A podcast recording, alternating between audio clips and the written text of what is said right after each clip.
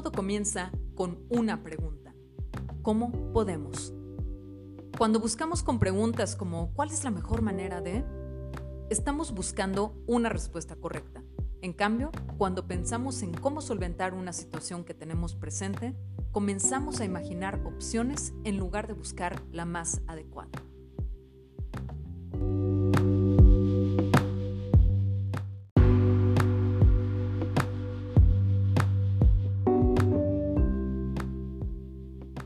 Bienvenidas sean todas las personas que están escuchando este primer episodio de Cómo Podemos. Mi nombre es Mónica de Salazar y estoy iniciando con este episodio un viaje que pretendo que hagamos de manera compartida para rebotar, pelotear, contrastar e incluso tener conversaciones ya sea en redes sociales o incluso solamente en el hecho de hacer el intercambio de información. Este podcast se llama ¿Cómo podemos? porque efectivamente todo comienza a la hora de la creatividad, a la hora de resolver, a la hora de incluso generar estrategias para superar cualquier tipo de reto o para conquistar cualquier eh, meta o objetivo, deseo, lo que sea que queramos hacer, necesitamos una estrategia.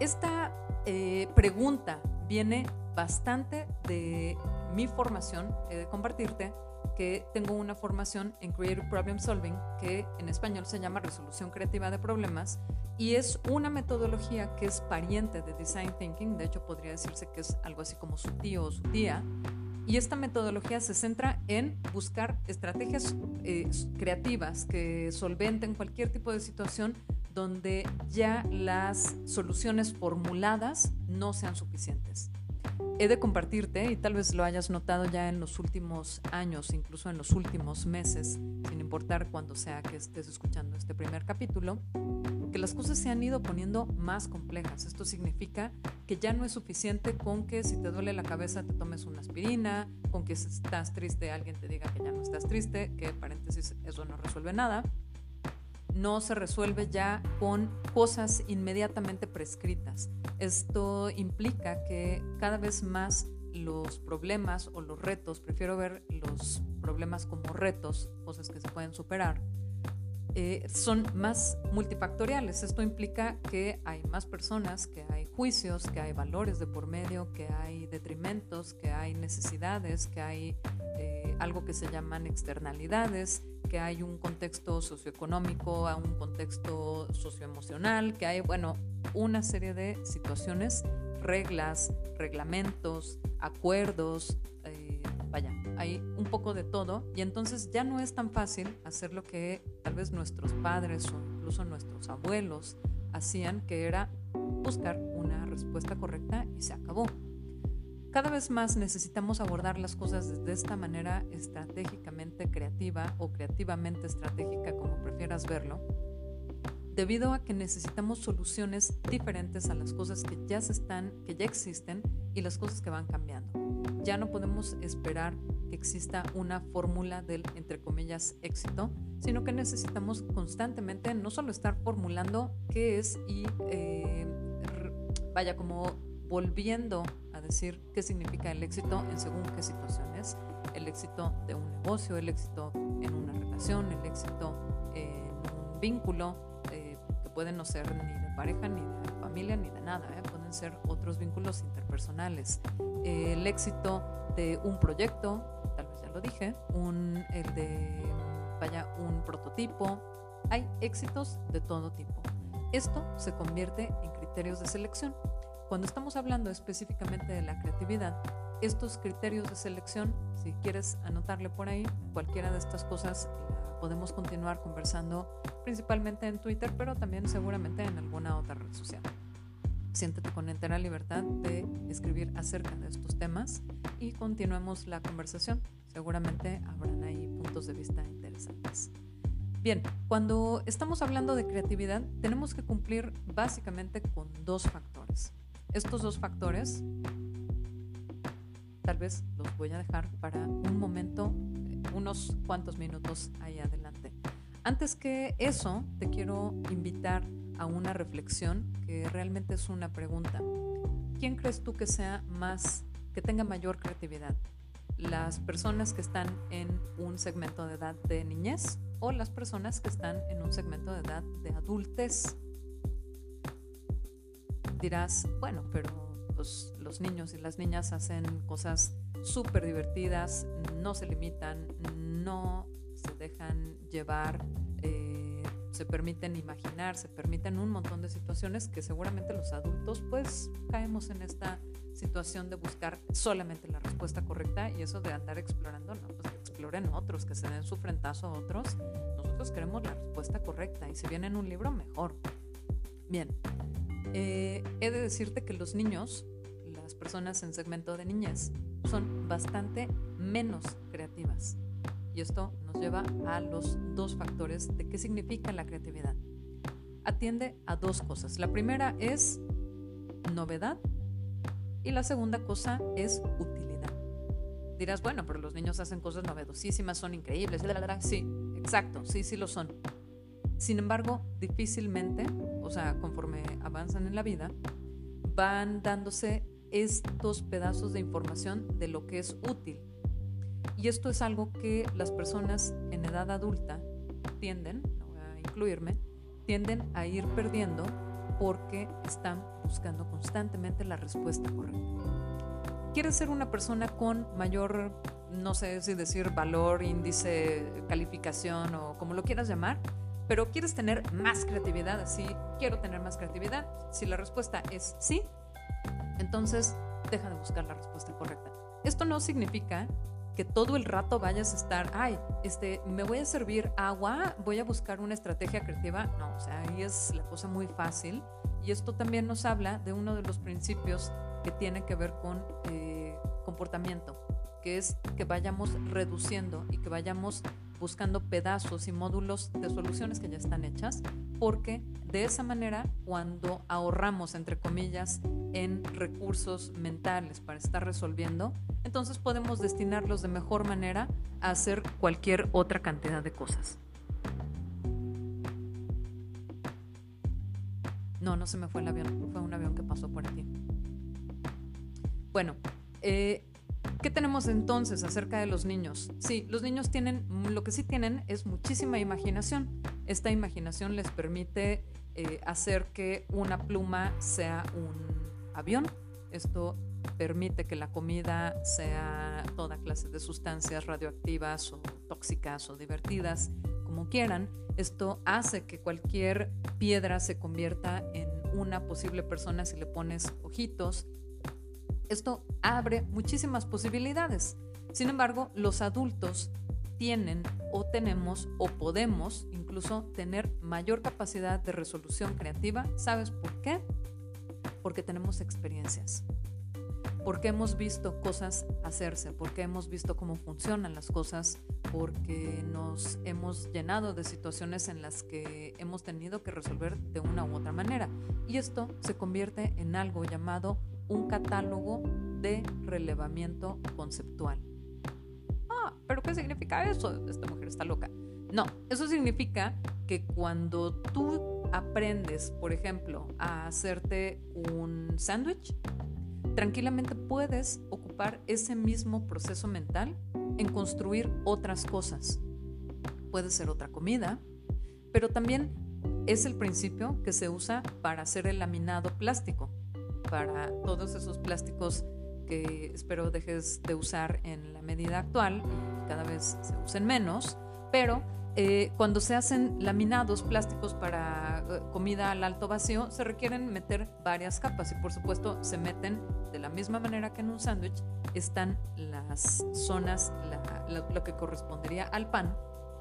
Y porque eso es lo que está como más expuesto y después se van poniendo algunos rellenos que van limitando o que van teniendo propiedades diferentes. ¿Qué te quiero decir con este ejemplo?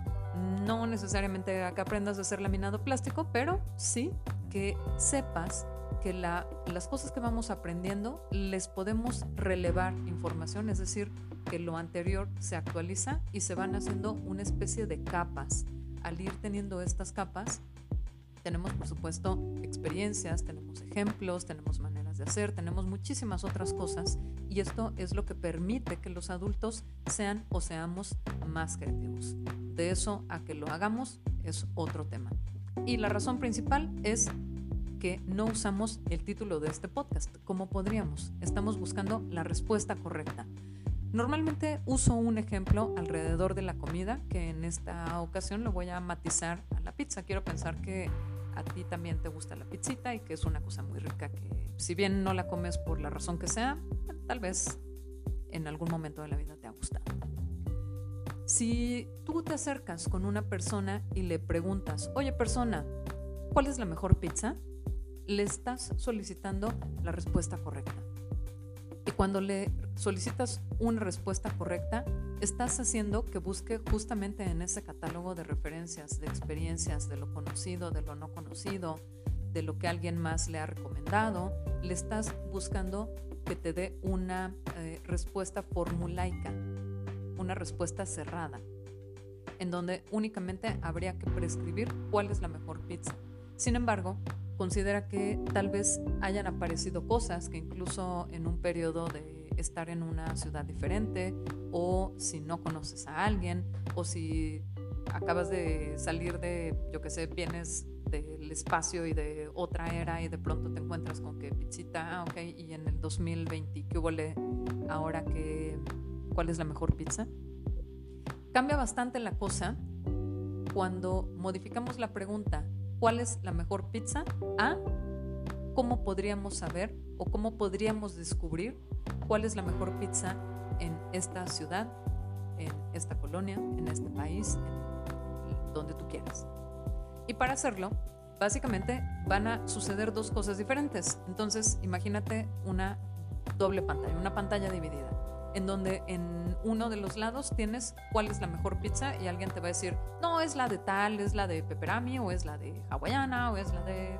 Esa es otra cosa que podemos hablar en otro momento, porque algunas personas son tan diferentes en estos gustos e intereses y lo que es tolerable e intolerable como a veces entra en debate la pizza con piña. Pero bueno, eh, supongamos que aparecen todas estas ideas de es la del negocio tal, es la de tal sabor, es la que tiene la, la, masa de tal tipo, es la que se hace de tal manera, es la de tal país, es la de tal chef. Y fíjate que normalmente en ese tipo, o sea, si eso fuera una conversación entre, digamos, 5 o 10 personas que están tratando de ponerse de acuerdo para pedir la mejor pizzita para un evento, una jangueada, un lo que sea, eso se puede acabar convirtiendo en un pleito ¿Por qué? Porque son puntos de vista y porque son la respuesta correcta de diferentes personas. Pero si nos preguntamos, ojo con esto, cuando cambiamos de cuál es la mejor pizza a cambiamos a una pregunta como cómo podríamos llegar a conocer la mejor pizza de, y ahí va un criterio de selección que puede ser eh, tipo, tipo de masa, ingredientes, lugar, colonia, lo que tú quieras. ¿Cómo podríamos saber cuál es la mejor pizza de aquí? Lo que aparece no son el deseo de respuestas correctas, sino que aparecen una serie, una serie de ideas acerca de cómo identificar la mejor pizza. ¿Y qué hay en estas preguntas? ¿Qué hay en estas ideas? Normalmente salen cosas del tipo, bueno, podríamos preguntarle a alguien, podríamos ver los rankings de reseñas, podríamos buscar en redes sociales, podríamos ver cuál nos queda más cerca, podríamos buscar en alguna aplicación, podríamos, podríamos, podríamos, podríamos. Y justamente eso se convierte en un principio de estrategia creativa. Entonces, vamos a ir cerrando este primer episodio. Si tienes comentarios, no olvides escribir. Si hay cosas con las que estés más de acuerdo o menos de acuerdo, bueno, por supuesto, siempre es bienvenida la retroalimentación y la idea es que esto sea para abrir diferentes conversaciones, ya sea conmigo, Mónica de Salazar, o con quien tú quieras o con quienes tú quieras. Lo puedes compartir, lo puedes repensar, lo puedes reflexionar, lo puedes hablar con tu terapeuta, haz lo que tú quieras. O sea, este contenido está a disposición de todas las personas. Sin embargo, vamos a ir cerrando este primer episodio con esta idea. Cuando dejamos de buscar la respuesta correcta y planteamos la pregunta, ¿cómo puedo cómo podemos, cómo podríamos. Estamos buscando estrategias para superar lo que no nos está funcionando en el momento actual, como puede ser hambre, como puede ser que no nos estamos poniendo de acuerdo, lo que sea. He encontrado algunas eh, aplicaciones de este tipo, sobre todo cuando estoy trabajando con clientes. No sé si lo sepas o no lo sepas, pero te lo comparto igualmente. Mi actividad profesional se divide en tres cosas. Estrategia de negocios, estrategia de comunicación y marketing digital y creative problem solving, tanto en facilitación como en procedimientos de muchos tipos. Entonces constantemente me llegan personas que pueden ser clientes, pueden ser colaboradores, pueden ser amigos, familiares, quien sea. Y normalmente lo que trae o lo que traemos muchas personas son algo parecido a las quejas, si no es que es como tal una queja. Entonces, les voy a eh, mostrar algunos ejemplos. Por ejemplo, valga la repetición redundadera y de todo, algunas personas vienen y me dicen, no, pues es que, ¿sabes qué? Eh, me estoy dando cuenta que el público al que le estoy vendiendo, la verdad, no está comprando el ticket promedio que yo querría. Esto sucede normalmente en tiendas, en puntos de venta, en puntos de consumo, pueden ser restaurantes, bares y toda clase de cosas donde se consuma alguna cosa, de preferencia que esté en la legalidad. Y entonces vienen con la queja, ¿no? O sea, no me están comprando lo que yo quisiera que compraran. Y aquí la manera de reconducir esta pregunta, que se llama reencuadrar, es en un ejemplo como este. Ok, ¿cómo puedo vender mi servicio o producto a un público con mayor poder adquisitivo? Cuando cambiamos de la queja al reencuadre de cómo puedo o cómo podríamos, aparecen posibilidades. Por supuesto, se puede cambiar el branding, se puede cambiar el estilo, se puede cambiar eh, a quién se está comunicando, se puede cambiar algunas características del producto, se puede cambiar en cuanto a generar estrategias de promociones y descuentos para el lanzamiento, se puede hacer un sinfín de cosas, pero todo está en reencuadrar la pregunta. Un segundo ejemplo tiene también que ver con algún servicio restaurantero donde la persona en cuestión decía, pues es que han aparecido toda clase de competidores que traen ahora unos menúes muy diferentes y yo quiero, o sea, quiero modificar este restaurante, quiero que el restaurante esté moderno, que la gente venga, que la la la pero tampoco quiero gastar muchísimo en rehacer absolutamente todo. Una posibilidad de pregunta reencuadrada en este sentido es cómo podríamos renovar el menú completo del restaurante usando lo que ya sabemos hacer. Esto implicaría, por supuesto, estrategias de actualización. Esto podría eh, generar cosas como eh, algunos días con un menú diferente, ir introduciendo, haciendo in and outs, se llaman así, de productos o de partes del menú o de algunos sabores o de productos de temporada o se podría eh, también completamente quitar los, mm, ¿cómo decirlo?, las recetas de los procedimientos de cocina que ya existen meter algunas cosas nuevas. Esto puede también tener que ver con modificar algunos ingredientes. Vaya, no es como que cada vez que nos encontramos con pared totalmente hay que tirarla, hay que derrumbarla o ya existe una respuesta correcta muchas veces tiene que ver con reencuadrar esta pregunta, esta queja y convertirla en una pregunta. ¿Cómo podría, cómo podríamos, cómo podemos? Por supuesto, tiene que ver, eh, una u otra tiene que ver con un nivel de individualidad y de responsabilidad absoluta y otra tiene que ver con responsabilidades compartidas, en donde, ojo también con esto, responsabilidades compartidas, beneficios compartidos. Entonces, eso es el episodio 1 de cómo podemos. Invitarte a que cada vez que algo no te funcione, truenes tus dedos y te preguntes cómo podría, cómo podríamos, cómo, cómo, cómo, cómo vamos a hacer este ejercicio. Ahí se te queda. Si lo quieres compartir, adelante. Si lo quieres compartir con alguien, adelante. Si quieres hacerlo, escribirlo, mandarme un post-it, un, lo que tú quieras, hazlo mientras no te quedes con las ganas y mientras no se te cierren las paredes. Mi nombre es Mónica de Salazar. Me encuentras en todas las redes sociales como Monixet, M-O-N-I-X-E-T-E. Y nos vemos, nos escuchamos más bien en el episodio 2, que todavía no se sabe de qué será, pero tendrá que ver con alguna otra cosa interesante. Que estés muy bien. Hasta la próxima.